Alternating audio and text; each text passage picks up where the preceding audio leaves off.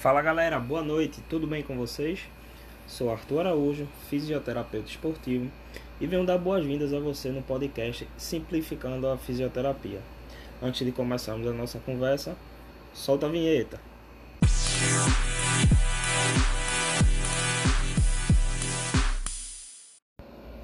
Bom, e para a abertura do nosso podcast, falarei sobre um dos assuntos mais comentados no mundo atualmente, se não for o maior e de um ângulo totalmente diferente que acredito que terá uma exploração ainda maior, tendo em vista ser a maior esperança da humanidade.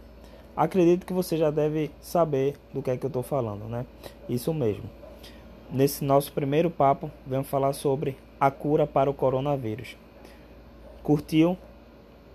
Bom, se você curtiu, já compartilhe esse episódio para seus amigos, familiares e conhecidos de uma forma geral. Afinal, é um tema que interessa a todos nós, não é verdade? Então, na última segunda-feira, no dia 4 de maio, cientistas holandeses criaram um anticorpo que destrói o coronavírus. Bem, os cientistas da Universidade de Utrecht, na Holanda, criaram um anticorpo monoclonal que pode derrotar o coronavírus. Bem, você deve estar se perguntando: o que deve ser um anticorpo monoclonal, como ninguém nunca pensou nisso. Então, eu vou explicar um pouquinho mais sobre esse anticorpo mais na frente, tudo bem? Vamos continuar falando sobre o estudo.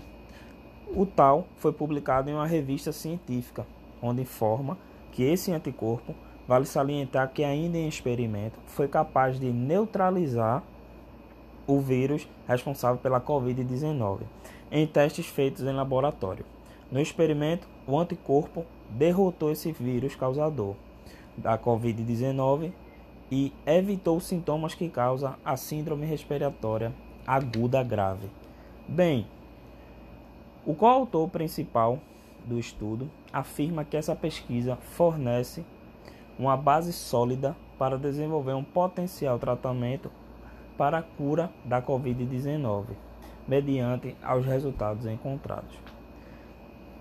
E agora, rapidamente, eu vou abordar com vocês aqui sobre um conceito simples e básico do que é um anticorpo monoclonal. Bem, são proteínas criadas em laboratório que se assemelham com as versões naturais que o corpo cria para combater bactérias e vírus. Bom, gente, sabemos que tudo isso é muito novo, é muito recente, afinal foi essa semana, porém é uma esperança que a humanidade tem mediante a tantas tragédias que vem acontecendo mundialmente falando por conta desse vírus. Ele vai deixar inúmeras consequências na humanidade, é verdade, mas a gente já tendo ciência que essa cura ela pode estar mais perto, já deixa todos nós que estamos muito preocupados com isso um pouco mais tranquilo.